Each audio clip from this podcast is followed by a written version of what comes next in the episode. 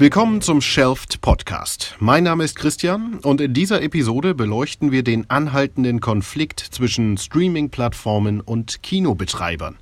In aller Munde ist dabei natürlich momentan Martin Scorseses Mafia-Drama The Irishman, das ab dem 27. November auf Netflix zu sehen ist und aktuell in ausgewählten Kinos läuft. Was es mit dem Wort ausgewählt auf sich hat, dazu kommen wir gleich. Hören wir erstmal rein in The Irishman. Frank Sheeran. Am I saying that right? Yeah, you said right. Uh, under the contract, management can only fire a driver on very specific charges. So, do you ever show up late? No, Do you have any moving violations? no, Do you drink on the job? no. You ever hit anybody? On a job? Yeah. I don't think so. All right, then. We don't have nothing to worry about. I want you to meet my cousin, Russell Buffalino. How are you? Hi, nice to meet you. It was like the army. You followed orders. You did the right thing. You got rewarded. Ursprünglich sollte dieser Film ganz regulär und exklusiv im Kino laufen. Aber nachdem zwei Studios aus Scorseses immer teurer werdendem Projekt ausgestiegen sind, nahm sich Netflix der Produktion an. Weil Scorsese die große Leinwand nun aber besonders wichtig ist, wird der Netflix-Film auch für kurze Zeit in den deutschen Kinos gezeigt, bevor er auf Netflix läuft. Doch ähnlich wie in den USA haben sich auch hierzulande viele Kinobetreiber grundsätzlich geweigert, Scorseses dreieinhalbstündiges Epos ins Programm aufzunehmen. Gerade einmal 50 Programmkinos stehen dir bundesweit zur Auswahl, wenn du den Film noch vor Streaming-Start auf der großen Leinwand sehen willst. Also wie entscheidest du dich im Fall The Irishman? Kino oder Streaming? Was für dich und mich lediglich eine Frage der Freizeitgestaltung ist, genau darüber ist vor Jahren ein heftiger unternehmerischer Streit entbrannt, der nicht zur Ruhe kommt. Um dem auf den Grund zu gehen, spulen wir mal zwei Jahre zurück. Es ist 2017. Wir sind bei den internationalen Filmfestspielen von Cannes und in einem vollgepackten Kinosaal warten Filmkritiker unterschiedlichster Nationen auf die Vorstellung von Ukcha, den prominent besetzten Öko-Thriller des südkoreanischen Regisseurs Bong Joon-ho. Endlich geht es los. Das Netflix-Logo, das vorm Vorspann auf der Kinoleinwand erscheint, verursacht hörbare Tumulte.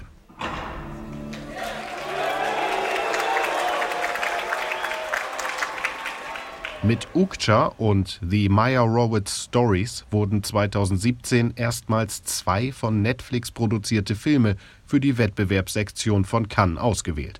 Doch im Vorfeld des Festivals hatte sich Netflix schon bei der französischen Filmwirtschaft unbeliebt gemacht. Für keinen dieser Filme war ein Kinostart vorgesehen. Die Filme sollten direkt auf Netflix verfügbar sein. Die Festivalleitung, die in Verhandlungen mit Netflix zumindest einen französischen Kinostart gefordert hatte, reagierte mit einer Regeländerung, die ab 2018 eintrat. Damit ein Film am Wettbewerb von Cannes künftig teilnehmen kann, muss sich der Produzent für einen Kinostart in Frankreich verpflichten. In den folgenden Jahren wurde die Frage, ob man Netflix-Filme im Wettbewerb renommierter Filmfestivals zeigt, viel diskutiert. Und dabei ging es wohlgemerkt immer nur um Filme von Netflix. Amazon etwa wertet seine selbstproduzierten Filme regulär im Kino aus, darunter den Oscar-Preisträger Manchester by the Sea. Doch anders als der E-Commerce-Mischkonzern Amazon stützt sich Netflix eben allein auf digitale Inhalte, die sie nach eigenen Regeln verbreiten wollen. Und so wurde Alfonso Cuarons Roma zum viel diskutierten Paradebeispiel.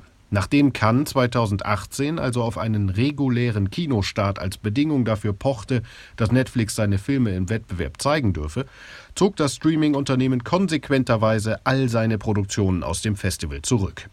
Die Leitung der Filmfestspiele von Venedig hingegen, die ihren Fokus auf potenzielle Oscar-Gewinner legt, hatte weniger Probleme mit Netflix Haltung. Roma gewann dort den Goldenen Löwen als bester Film und schließlich in diesem Jahr den Oscar als bester ausländischer Film. Letzteres wohlgemerkt unter Protesten amerikanischer Kinobetreiber, die den Film nur eine Woche lang ins Programm nehmen durften. Dort gilt übrigens auch die Verpflichtung, Oscar-Filme mindestens in LA ins Kino zu bringen. Bei uns in Deutschland wurden Kinobetreiber wütend auf Netflix, als Berlinale-Chef Dieter Koslik Isabel Coachets Drama Elisa y Marcella in den diesjährigen Wettbewerb aufnahm. Obwohl Koslik erklärte, Netflix habe ihm zugesichert, dass der Film zumindest in spanischen Kinos starten würde, erhielt er einen offenen Brief des Verbandes Arbeitsgemeinschaft Kino. Darin heißt es, wir, die unabhängigen Filmkunst-Kinobetreiber in Deutschland, sind nicht damit einverstanden, dass im Wettbewerb der Berlinale mit Elisa y Marcella von Isabelle Coichet ein Film gezeigt wird, der keine reguläre Auswertung im Kino bekommt, sondern nur auf Netflix zu sehen sein wird. Wir fordern daher, den Beitrag außer Konkurrenz zu zeigen. Ihre Forderung blieb ungehört. Elisa y Marcella lief im Wettbewerb der Berlinale 2019. In den spanischen Kinos lief er jedoch nie an. Wie wir sehen, zieht der Streit um die hochwertigen Filme von Netflix international weite Kreise. Von Cannes über Los Angeles bis nach Berlin. Die Kinobetreiber sind in Aufruhr. Ihre Sorgen kreisen dabei vor allem um die exklusive Position des Kinos in der sogenannten Filmverwertungskette. Von der hast du sicher schon mal gehört. Es gibt unterschiedliche Vertriebsschienen für einen Film und diese werden für gewöhnlich nicht gleichzeitig bedient, sondern nacheinander. Ganz oben in der klassischen Filmverwertungskette steht das Kino, wo der Film zunächst exklusiv läuft. Danach kommt er als physischer Datenträger, also Blu-ray oder DVD, in den Verleih und anschließend erst in den Verkauf. Dann läuft er wiederum ein Jahr später im Bezahlfernsehen und ist schließlich nach zwei Jahren erstmals im werbe- oder gebührenfinanzierten TV zu sehen. Doch seit der Digitalisierung hat sich diese Verwertungskette gewandelt. Zunächst durch das Problem der Online-Piraterie und dann durch den Siegeszug der Streaming-Portale. Die Zeitfenster für die einzelnen Vertriebsstationen wurden kürzer. Waren der Auswertung im Kino früher sechs Monate vorbehalten, geht ein Film inzwischen schon häufig drei bis vier Monate nach seiner Kinoauswertung in die nächste Vertriebsstation über. Und diese ist nicht mehr, wie früher üblich, die Videothek, sondern der Verkauf des Films auf DVD und Blu-ray oder eben bei On-Demand-Online-Diensten. Damit wurden Streaming-Portale zum neuen Glied in der Filmverwertungskette und die Videotheken hatten das Nachsehen, und zwar erheblich. Vor zehn Jahren gab es in ganz Deutschland noch über 3500 Videotheken im vergangenen Jahr gerade mal noch 440. Diese Zahlen nennt der Interessenverband des Video- und Medienfachhandels. Ist dieser Verlust der Videotheken nur ein Vorzeichen dafür, was dem Kino blüht? Oder wird es einfach nur seine Spitzenposition in der Filmverwertung aufgeben müssen? Der baldige Tod wurde dem Kino schon im vergangenen Jahrhundert häufig vorhergesagt. Doch es konnte sich bisher als Ort für das kollektive Filmerlebnis auch gegenüber Fernsehen und Video behaupten. Noch ist das Kino die erste Station in der vollständigen Verwertungskette neuer Filme und beliebte Möglichkeit zur Freizeitgestaltung. Angesichts der großen Beliebtheit von Streaming-Diensten stellt sich aber immer vehementer die Frage, wie lange noch? Anlass zur Sorge gaben zuletzt die Zahlen, die die FFA, die Deutsche Filmförderungsanstalt, dieses Frühjahr zum vergangenen Kinojahr veröffentlichte. Die deutschen Kinobetreiber hatten 2018 nämlich Einbußen von 15 Prozent gegenüber dem Vorjahr zu verkraften. In absoluten Zahlen heißt das, es wurden 18 Millionen weniger Kinotickets verkauft als 2017. Währenddessen stieg der Umsatz von sogenannten SVOD-Diensten um sagenhafte 77 Prozent. SVOD steht für Subscription Video on Demand und bezeichnet damit abonnierbare Streaming-Plattformen wie Prime Video und Netflix. Stehlen die Streaming-Anbieter also den Kinos ihre Zuschauer? Ganz so simpel ist es nicht, denn die Studie der FFA macht für das verlustreiche Kinojahr 2018 vor allem den Hitzerekord, die Fußball-WM und das Fehlen zugkräftiger Kinofilme verantwortlich. Zudem wurde festgestellt, passionierte Streamer sind keineswegs Kinomuffel. 28 Prozent aller Kinogänger 2018 waren auch Streamer. Und 55 Prozent aller SVOD-Abonnenten waren 2018 mindestens einmal Kinogänger. Schnittmengen, die überraschen und der Branche Hoffnung machen dürften. Doch wie schätzt man das auf Seiten der Kinos ein? Über diese Zahlen und die neuen Herausforderungen vor allem für kleinere Programmkinos spricht meine Kollegin Dobrilla mit Dr. Christian Breuer. Er ist der Vorstandsvorsitzende des Verbandes AG Kino, die Gilde deutscher Filmkunsttheater. Zudem ist er einer der Geschäftsführer der York Kino GmbH, zu der aktuell 13 Kinos und ein Freiluftkino in Berlin gehören.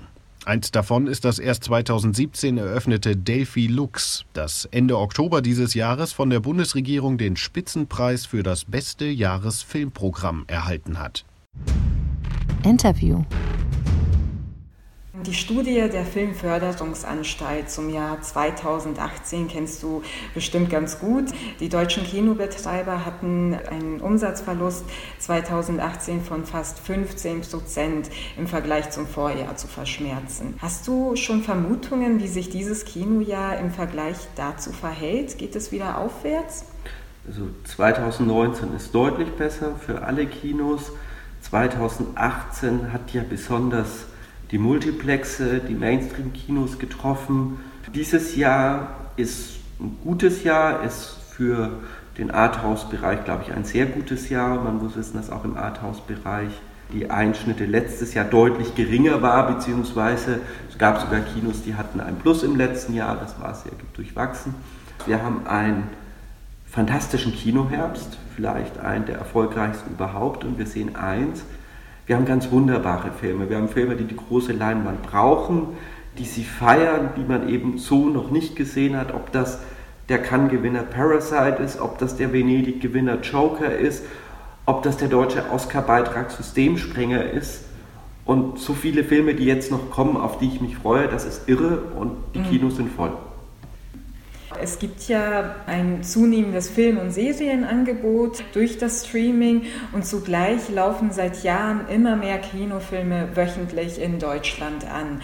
Also wenn man mal vergleicht, das sind hier die Zahlen des Verbands der deutschen Filmverleiher, laufen im November aktuell in diesem Monat 71 Filme im Kino neu an und vor 20 Jahren im gleichen Monat waren es 31 Filmstarts. Die Frage ist, sollten Kinobetreiber hier stärker kuratieren oder ist es angesichts der Streaming-Konkurrenz wichtig, dem Publikum eine große Bandbreite an Filmen zu bieten? Also zum einen glaube ich, in diesem Angebotsvielfalt ist Kuratieren ganz zentral. Es war vielleicht bei den Filmkunstkinos schon immer das Zentrale auf Festivals zu gehen, sich umzusehen, Filme auch zu entdecken, ähnlich wie das Delikatessenläden eben auch tun, zu sagen, hey, was bringen wir besonders? Je mehr Angebot es gibt, umso voraussetzungsvoller wird das. Unter 31 Filmen die guten auszusuchen, ist vielleicht einfacher als unter 71, weil das auch bei uns eine Frage von Zeit ist. Und ich glaube, man muss jeden Film vorbereiten. Und auch wir bringen jetzt in den Kinos, auch dank der Digitaltechnik, viel mehr Kinofilme als früher.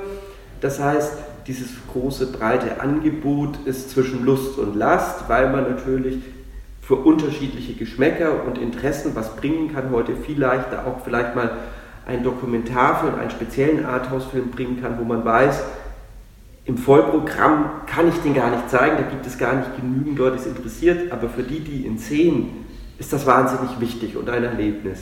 Jetzt ist aber auch, und das ist eher eine Kritik auch an der Filmförderung und Förderungslandschaft in Europa, da zitiere ich jetzt mal gerne den, den Alberto Barbera, das ist der Venedig-Chef. Und er sagt, binnen weniger Jahre ist die Anzahl der produzierten Filme verdoppelt worden und die Qualität nimmt ab. Er sprach vom italienischen Film. Ein bisschen ist es auch mit dem deutschen Film, dem wir uns ja verpflichtet filmen, gerade dem nennt man Arthouse-Film oder kulturell anspruchsvollen Film. Und da würden wir uns durchaus noch mehr wünschen. Jetzt ein Systemspringer ist ein Traum, jetzt startet Lara auch ein toller Film. Aber wenn ich mir das anschaue, wird das Programm doch eher internationaler. Gerade das asiatische Kino finde ich aktuell, und mit aktuell meine ich jetzt schon die letzten paar Jahre, unglaublich.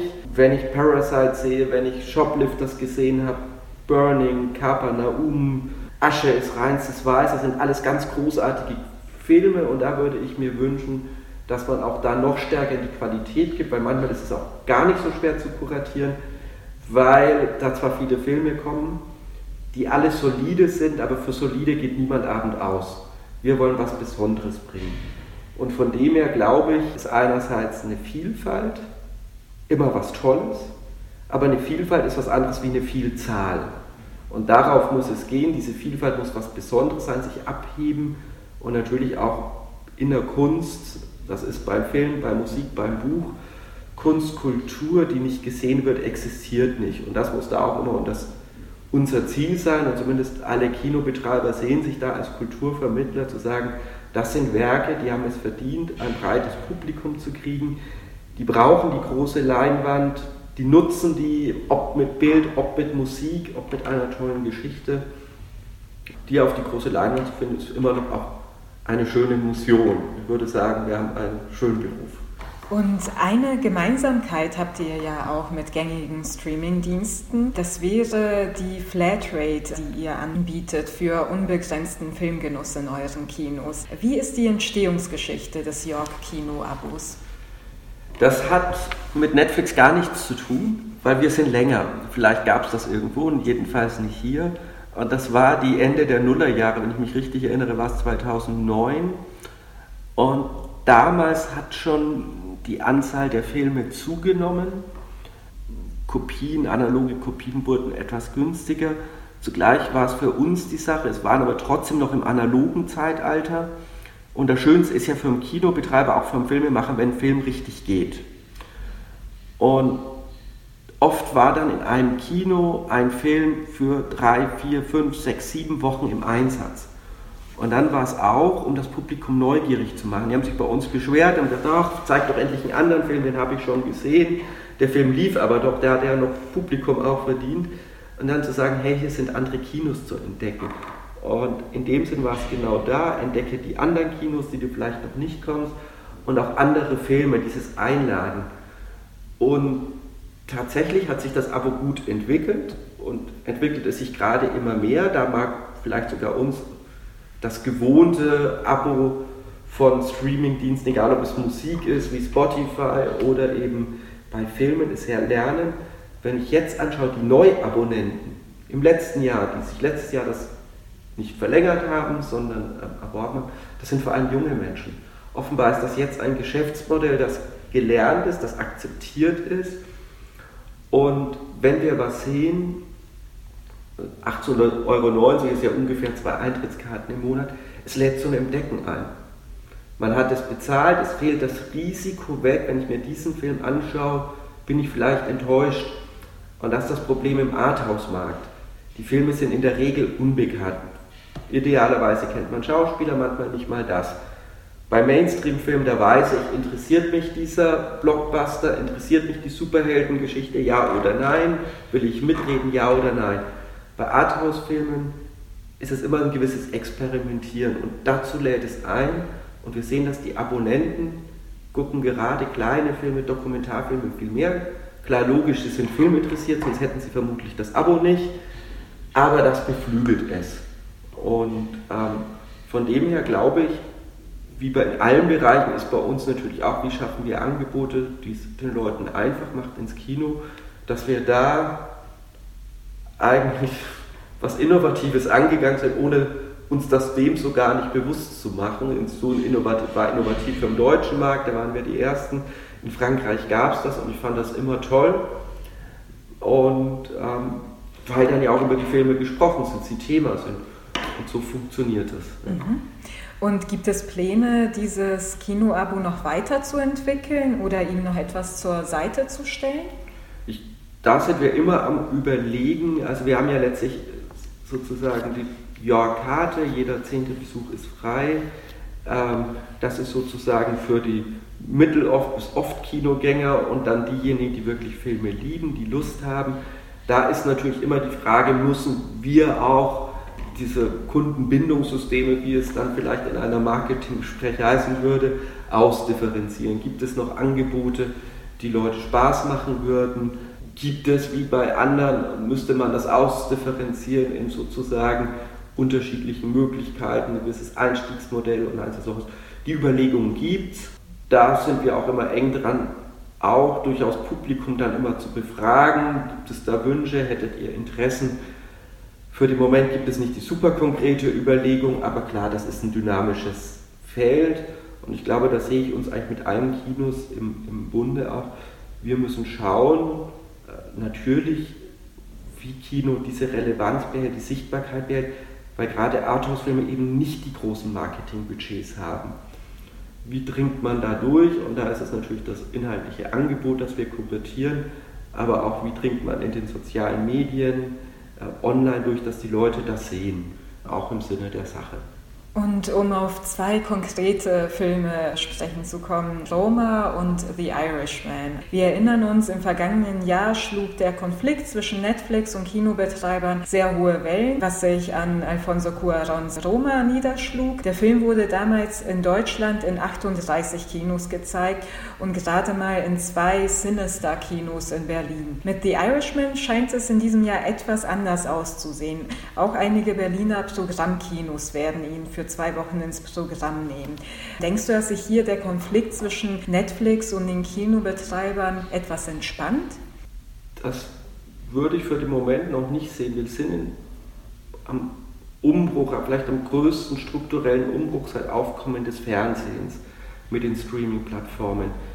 Was sind die Streaming-Plattformen? In erster Linie ist es ja ein technischer Fortschritt. Es gibt Angebote, dass man zu Hause sehr bequem Filme sieht, Serien sieht und mit einer wahnsinnig großen Bibliothek. Weil Video gab es immer, ich konnte in die Videothek gehen, habe ich mir zwei, drei, vier Videokassetten mitgenommen und habe auch viel geschaut. Das ist eigentlich gar nicht so sensationell Neues.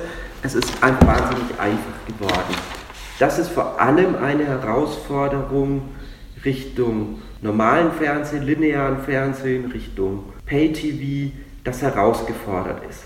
Fernsehen war immer ein großer Markt. Was hat sich verändert? Der große Markt ist global geworden.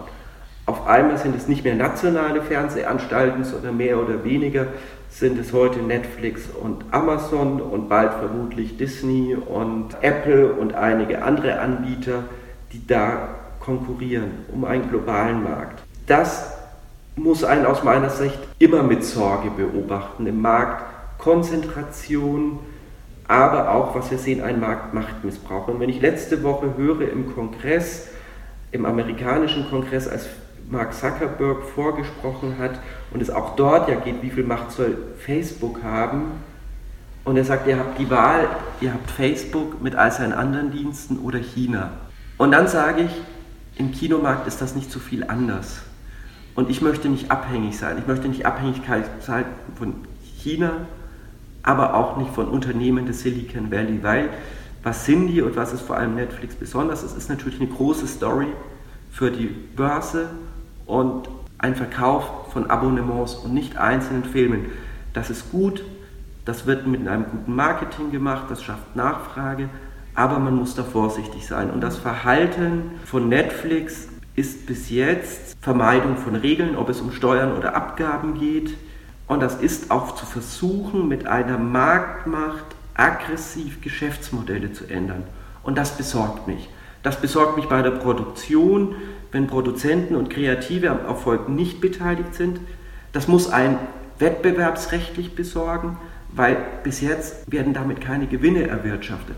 Wenn Netflix mit seinen Geschäftsmodellen wahnsinnig viel Gewinne machen würde und dann sagen würden, das haben wir nicht nötig, dann würde ich sagen, Chapeau.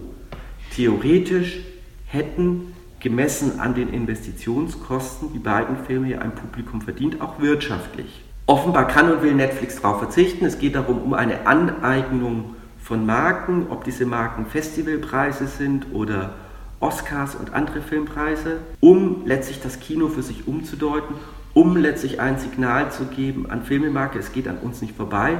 Es geht letztlich darum, um das Behaupten als Nummer eins in einem globalen Markt. Und das muss man mit Vorsicht sehen. Und deshalb alle Kinos, auch die York, die diese Filme nicht zeigen, sagen, Netflix ist willkommen. Ich möchte mit Streaming-Plattformen zusammenarbeiten, weil dort, wo man eine Vision hat für Filmemacher, wo man filmische Inhalte liebt, haben die ein breites Publikum verdient. Und gerade mit uns Kinos wäre wunderbar eine Win-Win-Situation denkbar. Wirtschaftlich, aber auch für den kulturellen Mehrwert.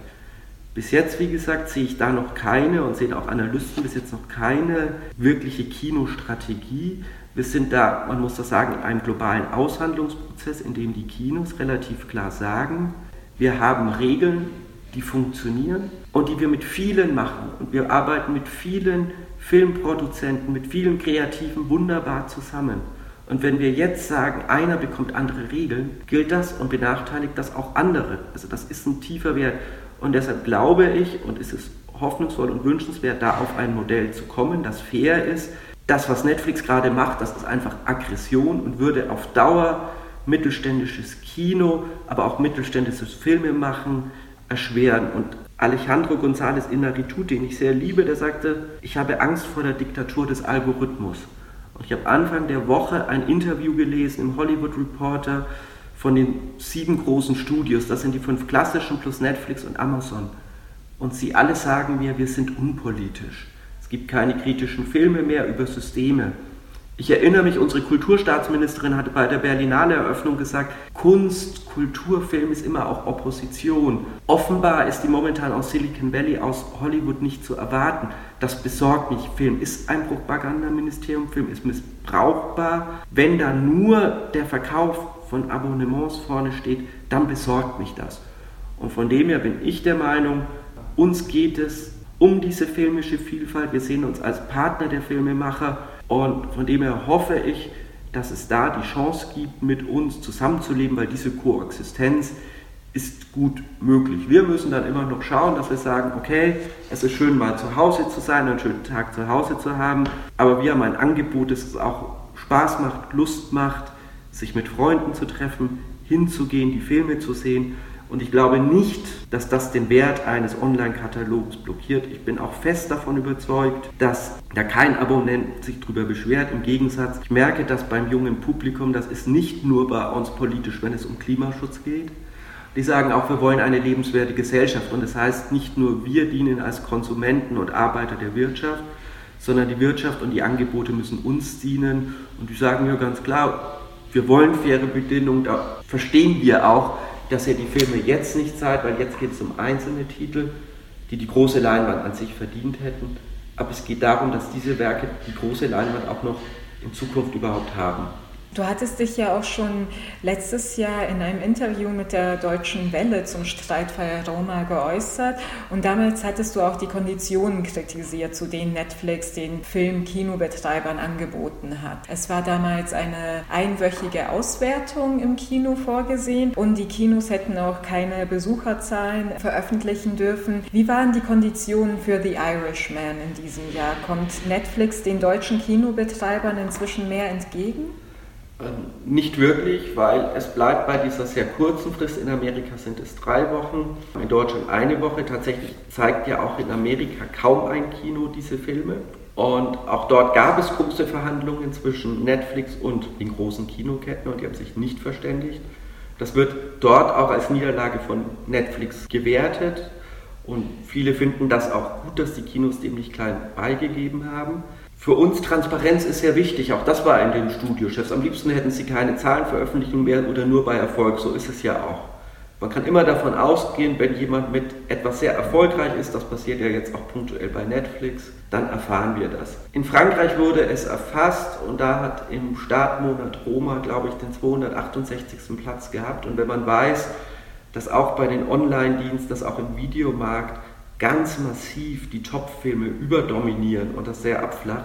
Das heißt, da wurde keine Reichweite generiert. Aus meiner Sicht ähm, eine Schande. Nein, wir haben in Deutschland, in Frankreich, in Westeuropa, aber auch in Amerika ähm, eine gewisse Medienchronologie. Bei uns ist sie zum Teil auch gesetzlich geschützt, in Amerika nicht. Selbst dort gibt es sie. Wir brauchen Produkte, damit werden sie auch, die wir exklusiv nie, nur im Kino haben, damit werden sie aber auch geedelt und veredelt als Kinofilme.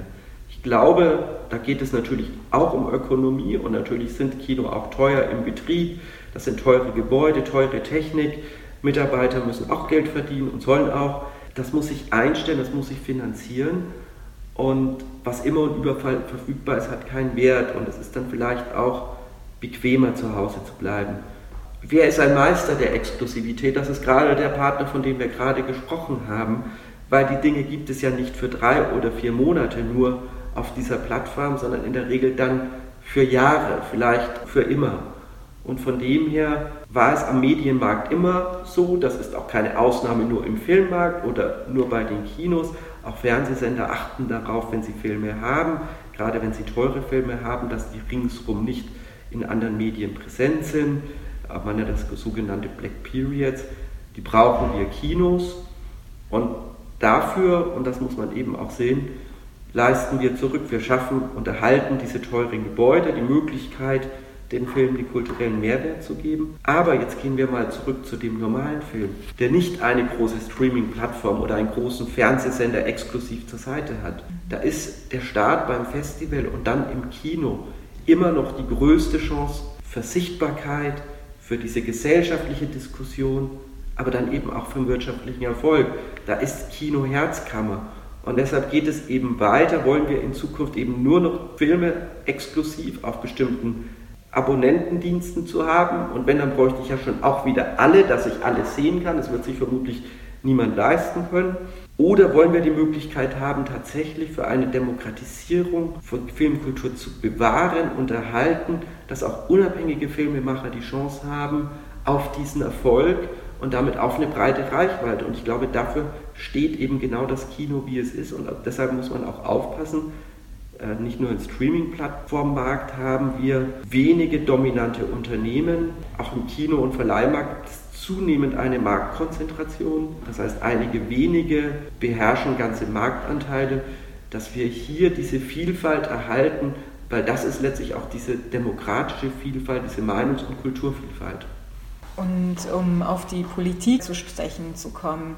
Kulturstaatsministerin Monika Grütters hat den deutschen Kinos für 2020 Förderungen von mehr als 30 Millionen Euro in Aussicht gestellt. Zudem wurde mit Netflix in diesem Jahr vereinbart, dass sie als Filmverwerter auch eine Filmabgabe an die deutsche Filmförderung zahlen müssen. Tut die Politik hier deiner Meinung nach genug für die Fairness im Wettbewerb zwischen Streaming-Plattformen und Kinos oder wünschst du dir da mehr? Also erstmal sind das wichtige Schritte. Und gerade das Zukunftsprogramm Kino ist ein tolles Bekenntnis der Politik, der BKM, auch des Bundestags und hoffentlich auch dann der Länder für den Kulturort Kino, für das Engagement, das viele kleine Kinos an ihrem Ort für Filmvielfalt leisten, dass man sagt, genau das wollen wir erhalten, genau das ist Teil unserer Vision von Gesellschaft, das Zusammenkommen, der kollektive Raum, die Auseinandersetzung. Das ist erstmal ganz toll, dass man aus Kinosicht theoretisch immer sagen kann, das sind teure Orte, es könnte noch mehr sein. Ich glaube, das versteht sich von selbst. Ich glaube, die Diskussion mit den Streaming-Plattformen um Filmabgabe, um Steuern, da ist man am Anfang. Und ich glaube aber, und auch wenn ich zum Beispiel die Rede mir sehr genau anhöre von Ursula von der Leyen, die sie als Antrittsrede gehalten hat, auch sie sieht die Gefahr in vielen Bereichen zwischen einerseits China und andererseits äh, Internetkonzerne des Silicon Valleys, die zunehmend staatengleich auftreten, versuchen die Regeln nach den eigenen wirtschaftlichen Zweckmäßigkeiten zu machen, dass es da Regeln braucht. Das müssen gute Regeln sein, das müssen Regeln sein, die die Meinungsvielfalt betonen und unterstreichen. Aber wir sehen es gerade auch bei Bedrohung von Menschen, dass es da auch klare Regeln gibt. Und das muss natürlich auch für das wirtschaftliche Verhalten geben. Wir sind eine Marktwirtschaft, aber Marktwirtschaft heißt immer auch ordentliche und faire Regeln. Die Filmabgabe ist ein erster Schritt. Die Höhe der Filmabgabe ist, würde ich mal sagen, gemessen an den Umsätzen geradezu niedlich. Es ist gut, da reinzukommen da wird natürlich die Politik nochmal anders stärker Rückgrat zeigen müssen. Solche Prozesse sind schrittweise, das sehe ich und ähm, da muss man das auch unterstützen. Da darf man aber auch nicht nachlassen und ich glaube, eins ist klar, egal ob das der unabhängige Produzent oder das unabhängige Kino ist, wir brauchen faire Bedingungen und das werden wir nicht allein schaffen, da werden wir eine Politik brauchen, in Deutschland, aber eben zunehmend auch in Europa, das dem Paroli bietet und es sagt, ihr seid hier willkommen, ihr habt Dienste, die sind hier am Markt, ihr könnt damit auch Umsätze machen, aber es gibt Regeln und dazu gehören Steuern und Abgaben, aber eben auch gewisse Verhaltensregelungen, wenn es um Meinung geht und eben faire Bedingungen, wenn es den Markt betrifft. Auf die legen wir fest und die regelt nicht ihr. Und von dem her glaube ich, das wird noch ein zäher Weg, das wird kein einfacher Weg. Und da brauchen wir Leute an unserer Seite, die das gehen. Und da hoffe ich oder habe den Wunsch, dass Frau Grütters da natürlich dann auch noch die weiteren Schritte mit ihren Partnern geht.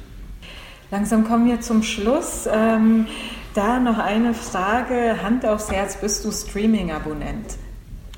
Hand aufs Herz, ähm, wir haben, oder mein Mann und ich, wir haben Streaming-Abonnements und tatsächlich frage ich mich manchmal, lohnt es sich überhaupt, weil ich natürlich viel ins Kino gehe und äh, viele Filme sehe. Also es ist tatsächlich eher ein Zeitproblem, weil es natürlich tolle Angebote gibt und ich natürlich auch manchmal was sehen möchte und dann auch da tatsächlich dann für den Film bezahle, weil ich ihn vielleicht auch im Kino verpasst habe, das passiert auch. Und von dem her, wie gesagt, zu Hause Filme und Serien zu schauen, ist jetzt keine Erfindung, die fünf Jahre alt ist. Das machen wir letztlich seit den 50er, 60er, 70er und dann mit dem Aufkommen von Video ähm, auch. Und ich glaube, mein Leben ist auch zu Hause und mein Leben soll und ist gerne auch draußen und mit anderen Menschen. Sehr schön. Vielen Dank, vielen Dank, dass du dir die Zeit genommen hast für ja, dieses Gespräch. Danke. Das sind klare Positionen von Dr. Christian Breuer aus dem Vorstand der Arbeitsgemeinschaft Kino zum Konflikt zwischen Netflix und den Kinobetreibern. Und auch wenn dieses Kino ja umsatzmäßig vielleicht besser dastehen wird als das vergangene, ist die Zukunft des Kinos nicht gesichert. Streaming hat sich in den vergangenen Jahren einen festen Platz im Freizeitverhalten vieler Menschen erkämpft. Und damit setzt sich auch ein Trend zum Rückzug in die eigenen vier Wände durch, der noch viel mehr Lebensbereiche betrifft. Wie können Kinos dagegen bestehen? Was sollten sie dem Publikum neben guten Filmen bieten, um es vom Sofa zu locken? Meine Kollegin Anja hat sich mit dem Kinobetreiber Matthias Stütz vom Independent Kino Union Berlin getroffen, der es wissen muss. Interview. Ich habe mich auf den Weg in den Südosten Berlins aufgemacht, und zwar nach Friedrichshagen. Das liegt im Berliner Bezirk Treptow-Köpenick. Hier in der Böllstraße steht das Union, ein Programmkino, das schon einiges überdauert hat. Das Gebäude wurde 1872 als Tanzsaal erbaut und ab 1913 als Kino genutzt. Der Spielbetrieb wurde durch Bombenschäden im Zweiten Weltkrieg unterbrochen, aber in den frühen 50ern wieder aufgenommen. Nach der Wende wurde das Kino mehrfach verkauft, unter anderem an Wolfgang Lippert. Doch aus den Plänen für einen Umbau des Unions wurde nichts und es musste 1998 schließen. Dies wollten die Friedrichshagener aber nicht hinnehmen. Sie gründeten die Bürgerinitiative Rettet das Kino Union. Durch ihr Engagement und dank der großen Leidenschaft des neuen Kinobetreibers Matthias Stütz wurde das Union 2003 wieder eröffnet. Und seitdem hat sich das Union mit seinen drei Kinoseelen und einem Open-Air-Bereich zum erfolgreichen Programmkino mit Veranstaltungen aller Art entwickelt. In diesem Jahr hat es erneut den Kinoprogrammpreis mit entsprechender Förderung des Medienboards Berlin-Brandenburg erhalten. Und entgegen dem Trend konnte das Union für 2018 einen Besucherzuwachs von 12 Prozent verbuchen. Ich habe mit dem Kinobetreiber Matthias Stütz über seine Sicht auf die Zukunft des Kinos angesichts der Streaming-Konkurrenz gesprochen. Matthias, das Union Kino wird bereits seit über 100 Jahren betrieben. Inwieweit hat sich das Kino im Allgemeinen in der Zeit verändert? Oh. Also was gleich geblieben ist, ist quasi eine Begegnungsstätte, ist eine Kulturstätte. Ich betrachte es eigentlich mehr als Kulturhaus oder Volkshaus oder so, aber das Kino an sich hat sich natürlich schon äh, technisch sehr entwickelt, also vom Stummfilm über 3D und ähm, ähm, quasi doppelte Bildanzahl und was es alles gibt. Aber letztendlich ist es dasselbe. Man geht aus und guckt zusammen einen Film. In einem Interview mit der Taz hast du mal zum Union gesagt, wir sind die O2 Arena von Friedrichshagen. Da ging es wohl für dich ähm, darum, dass ihr nicht nur Filme zeigt, sondern auch Partys macht und Veranstaltungen macht. Das scheint ja für euch sehr erfolgreich zu sein. Meinst du, da werden sich andere Häuser auch noch in die Richtung weiterentwickeln? Und das tun viele Häuser auch. Als wir vor 17 Jahren angefangen haben mit Beinfreiheit ohne Ende, Beine ausstrecken und es passt immer noch jemand durch. Da gibt es inzwischen in Berlin, Berlin mehrere Kinos, die das anbieten. Ja. Und diese Multifunktionalität ist äh, ein wichtiges Standbein. Und wir machen ja nicht nur Kino, das äh, von Kasperle-Theater, Pitti-Platsch bis hin zu Hardrock-Konzerten und Lesungen versuchen wir eigentlich die komplette Kulturbreite so abzubilden. Was wir nicht machen, haben eine Eisbahn, haben wir nicht. okay, das heißt, ihr habt für jeden was dabei und man kann sich darauf verlassen, dass man jeden Abend, auch wenn nicht der Film kommt, den man gerade will, dass man was ja. findet, was man wir versuchen, was spannend ist. Genau, ja. die Palette versuchen wir möglichst breit zu streuen. Ja. Seitdem du das Kino 2003 als Betreiber übernommen hast, schreibt ihr ja Erfolgsgeschichte, hört man. Zugleich bereiten die Erhebung der Filmförderungsanstalt zum Kinojahr 2018 Sorge um den Fortbestand der Kinos. Kannst du diese Sorge teilen?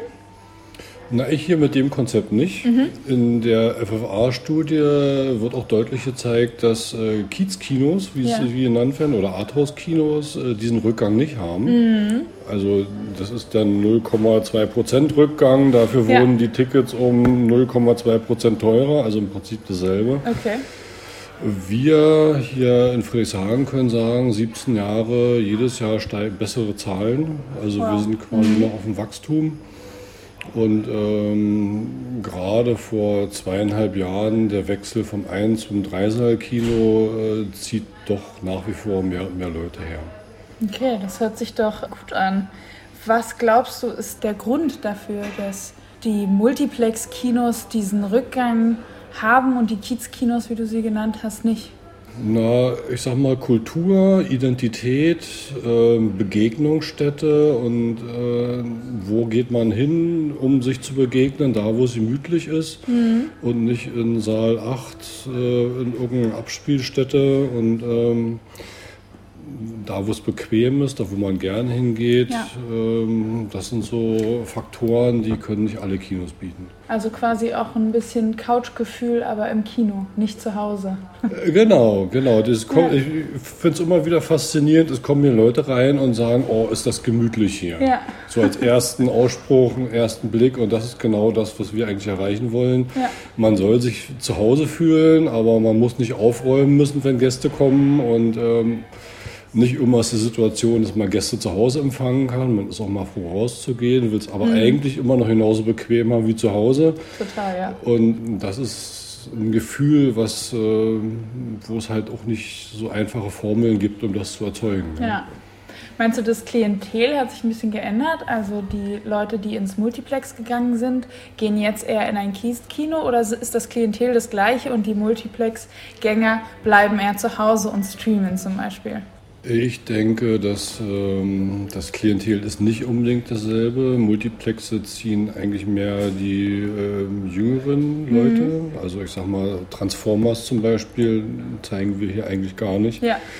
Und ähm, irgendwelche Literaturverfilmungen oder so, wo die Gäste dann eher 50, 60 sind die denken nicht über Stream nach. Die mhm. gucken ihre Tagesschau und dann war es das. Aber die Jüngeren, äh, da ist, die sind, glaube ich, schon Streaming-affiner und ähm, kann mir schon vorstellen, dass es direkt gerade auf die Besucherzahlen niederschlägt. Zumal, ich sag mal, ein Bier im Multiplex 4,10 Euro kostet bei uns 2,80 macht dann mehr Spaß. Ja, das stimmt. Du hast äh, in einem Interview mal gesagt, dass sich das Kino immer antizyklisch zur Wirtschaft entwickelt. Was meintest du genau damit und gilt das noch für heute? Naja, ich sag mal, getrunken wird immer und je schlechter es den Leuten geht, umso mehr. Mhm. Und ja. wir sind hier eine Begegnungsstätte mit regelmäßigen Tanzveranstaltungen, Diskotheken und so und deshalb ja auch das quasi diese Multifunktionalität her, falls wirklich mal eintreten sollte, dass äh, keine Leute mehr ins Kino gehen wollen, um einen Film zu gucken, weggehen tun sie auch immer noch. Ja. Also das, äh, das gibt schon länger als das Kino und auch äh, länger als alles andere. Und wenn man es schafft, eine Begegnungsstätte zu sein, dann äh, würde ich mir um die Existenz eigentlich auch keine Sorgen machen. Es gab viele Tumulte um Netflix-Filme wie Okra und Roma. Diese wurden bei Filmfestivals vorgestellt, ohne dass sie einen regulären Kinostart hatten. Was ist deine Meinung? Wie findest du das? Sollte man diese Produktionen aus der Teilnahme von Filmwettbewerben ausschließen? Komplizierte Frage. Also, wir haben uns gestern gerade entschieden, The Irishman, hier großer Netflix-Start, den spielen wir eine Woche hier mhm. mit fünf Vorstellungen vor Online-Start. Ja. Da ist das Auswertungsfenster 14 Tage und nicht, nicht sechs ja. Monate. Ja. Ist, ähm, ich bin da gemischter Gefühle. Einerseits produzieren die Filme, die es auch wert sind, ins Kino zu kommen. Warum mhm. kann man da jetzt nicht mit zum Filmfestival gehen? Ja. Bloß weil es ein Produzent ist, der halt andere Pläne hat. Und andererseits ähm, wird natürlich die Kinobranche schon ein bisschen davon bedroht und Ja. ähm, sollte sich da abgrenzen. Den, äh, da bin ich ja mal gespannt, äh, wie die Auswertungen sind, nachdem der Film bei euch Ich angelaufen auch, ich auch, ist. ich auch. Was ich übrigens mache, wenn hier Werbung geschaltet wird äh, von Amazon Prime oder so oder irgendwie, guckt bei uns den Film, die nehme ich raus. Ah ja. Die, ja. die kriege ich dann zwar nicht gezahlt, aber Ja. das äh, will ich meinem Publikum hier eigentlich nicht anbieten. Nee, das stimmt auch. Warum auch? Ja, nee, also da.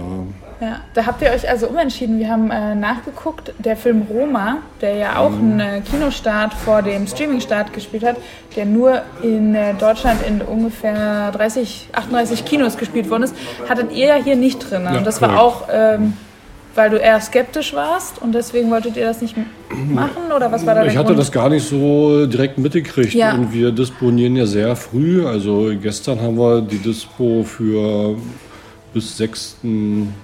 Dezember abgeschlossen. Und das ist nun mal sechs, acht Wochen vorher. und Mhm. Okay, die ja. Nachricht mit Roma, das habe ich überhaupt erst mitgekriegt, als unser Programm schon gedruckt war. Und äh, da ist es dann auch nicht, spricht man Netflix an, wer macht den Verleih, tausend neue Sachen, wie sind die Bedingungen und ähm, also die Bedingungen jetzt für Irishman fand ich nicht so schlecht. Ja, Deshalb habe ich das gemacht und bin Okay. dann mal so als Experiment ein bisschen gespannt.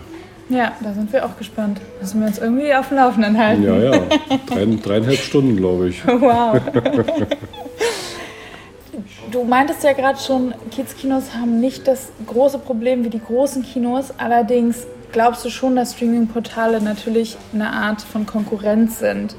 Womit können Kinobetreiber die Zuschauer vom Sofa weg ins Kino locken? Ja, mit Kultur, Mhm. mit interessanter, frischer Ware. Wenn es jetzt ein Film eine Ware ist, ja. Und mit besonderen Events. Also was Ja. sehr gut läuft, sind, äh, wird so Alternative Content genannt. Äh, weiß ich, wir streamen ja hier live aus äh, New York, London und Moskau, all die ganzen kompletten Ballett- und Opern. ja, Saisons und äh, auch diverse Filme von Metallica über Konzertfilme bis hin äh, hier zu Apollo 11, das war sehr gut besucht, ein beeindruckender Film. Ja. Den haben wir auch nur dreimal gespielt, aber die dreimal waren voll. Also so Sondercontent äh, ist, macht das Programm schon deutlich bunter und spricht auch viel mehr Leute an. glaube ich. Eine spezif für spezifische Sachen braucht man eine spezielle Atmosphäre, die man Genau, sich auf jeden Fall nicht genau. zu Hause schaffen kann. Und frisst auch nicht viel Zeit. Ja, Wenn ich sonst einen Film starte, dann sagen die drei Wochen jeden Abend, das ist dann irgendwie überlegt man sich das zweimal. Ja? Ja, stimmt. Die Kulturstaatsministerin Monika Grütters hat in einem SZ-Interview den Kinos Förderung von mehr als 30 Millionen Euro fürs nächste Jahr in Aussicht gestellt. Sie nannte das eine ziemlich plakative Reaktion auf das Thema Streaming. Wird diese plakative Reaktion auch zu höheren Umsätzen führen? Wie schätzt du das ein? Glaube ich nicht. Es wird äh, die Kinos entlasten, ja. Es Mhm. werden, äh, ich habe auch schon von verschiedenen Förderprogrammen gehört bezüglich Umbau, Technik, Renovierung. Vor, ich glaube, sechs oder acht Jahren gab es ja die Digitalisierung, die große Welle mit viel Fördermitteln. Im Gegensatz zu den analogen Projektoren von damals, die auch mal 100 Jahre gelaufen sind, sind die modernen Dinger eben Ja. zehn Jahre vielleicht und dann ist gut, dann sind die nächsten 80.000 fällig. Und ähm, das kommt jetzt diese quasi, wir brauchen die zweite Generation Projektoren, wird die Kinos demnächst äh, treffen und ohne so eine Förderung wird es dann quasi wieder bei manchen vor existenziellen Problemen stehen würden. Ja, verständlich. Wir sitzen hier ja in einem wunderschönen Kino und das Union wurde auch bereits 13 Mal mit dem Kinoprogrammsaal ausgezeichnet. Es sind zum Teil natürlich Preisgelder, von denen man Renovierung machen kann, wie du gerade gesagt hast. Äh, Warum sind sonst so Auszeichnungen wichtig? Naja, ich sag mal, die letzten Jahre waren, ähm, hätte ich die ganzen Preisgelder rausgestrichen, wäre der Gewinn bei Null gewesen. Und da hätte ich quasi nichts zum Leben gehabt, offiziell. Also das ist, ähm, Also es ist überlebensnotwendig, die, ich sag äh, die ja. Auszeichnung. Ich ja. sag mal ja. Ja. Hm. Was ist deine Meinung zu ähm, Abo-Modellen? Ist das ein, irgendeine Sache, also entweder Monatspauschalen oder eine Jahres, ein Jahresabo, äh, mit dem man unbegrenzt Filme schauen kann? Ins Kino Ähm, jetzt, oder? Genau. Gute Idee, gute Idee. Gibt es viele Ansätze Ja. und äh, weiß ich, York-Gruppe hat ja sowas zum Beispiel, das genau. läuft da sehr gut. Ja. Indie-Kino macht im Moment, äh, bearbeitet auch an einer App, um so verschiedene Indie-Kinos, die da mitmachen wollen, zusammenzufassen. Da gibt es dann auch verschiedene Modelle, wie dann gezahlt wird. Das ist alles noch eine Diskussion. Wir haben hier ganz zu Anfang mal Jahreskarten verkauft, Ja. weil wir zum Kauf der Immobilie jetzt Geld brauchten und nicht irgendwann. Ja. Das war, sag ich mal, eine Vorform davon, noch so mit einem Polaroid-Foto und einlaminierten Papierkarten. Süß. ja. Heute ist das ja alles digital mit Scan und so, aber ähm, das ist eine Sache, da würde ich in Zukunft auch ran wollen. Ja. Weil diese Also ganzen interessant. Mhm. Streaming-Dienste und so natürlich äh, schon, die meisten natürlich Monatsbeiträge haben. Genau, man ist so langsam dran gewöhnt. Ne? Genau, Ja. und dann ist schon die Frage, gucke ich heute einen Film, ah, da ist er gratis und im Kino muss ich zahlen. Ja. Das äh, ist eine Sache, da mm, sind wir auf dem Weg dahin. ja, perfekt. Bist du selbst Streaming-Abonnent? Nee, Nee. ich habe kein Fernsehen Ja, und äh, zahle nirgendwo was im Monat. wow. Zum Schluss noch ein letztes Wort. Was kann das äh, Kino bieten, das einem durch das Streaming zu Hause entgeht? Gemeinschaft. Perfekt. Vielen lieben Dank. Ja, geil. Eins noch. Natürlich hätten wir auch gern die Perspektive von Netflix zu diesem Thema in unseren Beitrag mit einbezogen, doch eine Interviewanfrage unsererseits blieb leider unbeantwortet. Immerhin können wir auf einen Tweet von Netflix Film vom 4. März 2019 verweisen, den wir für dich mal vom Englischen ins Deutsche übersetzt haben. Wir lieben Kino. Hier ein paar Dinge, die wir auch lieben. Zugang für Menschen, die sich Kino nicht immer leisten können oder in Städten ohne Kinos leben. Jedem überall zur selben Zeit ermöglichen, einen neuen Filmstart zu erleben. Filmemachern mehr Möglichkeiten geben, ihre Kunst zu teilen. Diese Dinge schließen einander nicht aus. Es ist ein Statement, das zuallererst auf die Stärken des Geschäftsmodells von Streaming-Plattformen eingeht. Verfügbarkeit von Film- und Serien-Content orts- und zeitunabhängig schauen zu können, zu einem monatlichen Festpreis. Doch der letzte Punkt des Netflix-Tweets spielt ungewollt der Argumentation kritischer Kinobetreiber in die Hände. Filmemachern mehr Möglichkeit geben, ihre Kunst zu teilen. Wenn die Kinobetreiber mit ihrer Befürchtung recht haben sollten, durch den Verlust eines exklusiven, mehrmonatigen Auswertungsfensters starke wirtschaftliche Einbußen zu haben, bewegen wir uns tatsächlich auf eine Welt ohne Kino zu. Filmemacher hätten dann keineswegs mehr Distributionswege zur Verfügung, wie Netflix meint, nur eben einen, neueren, der das Kino verdrängt hat. Streaming. Hinzu kommt, dass Netflix Filme zum Festpreis produziert oder einkauft und FilmemacherInnen keineswegs an den potenziellen Erfolgen teilhaben lässt. Im Kino können sie wirtschaftlich unabhängiger agieren, mehr gewinnen, aber natürlich auch gnadenlos scheitern. Und so passiert es auch immer öfter, dass wirtschaftlich riskante Projekte von den Filmstudios frühzeitig ins Streaming verkauft werden, um wenigstens ein bisschen, dafür aber sicheres Geld zu verdienen. Beispiele dafür sind etwa die Dschungelbuch-Adaption Mowgli von Andy Serkis, die kurz nach Disneys erfolgreichem The Jungle Book anlaufen sollte. Oder auch der von uns sehr geschätzte Science-Fiction-Film Auslöschung von Ex-Machina-Schöpfer Alex Garland. Hier war es dem Filmstudio zu heikel, ob der experimentelle Ansatz überhaupt eine Zuschauerschaft finden wird. Und gerade dieses Risiko macht Auslöschung ja zu einem der besten Netflix-Originals überhaupt.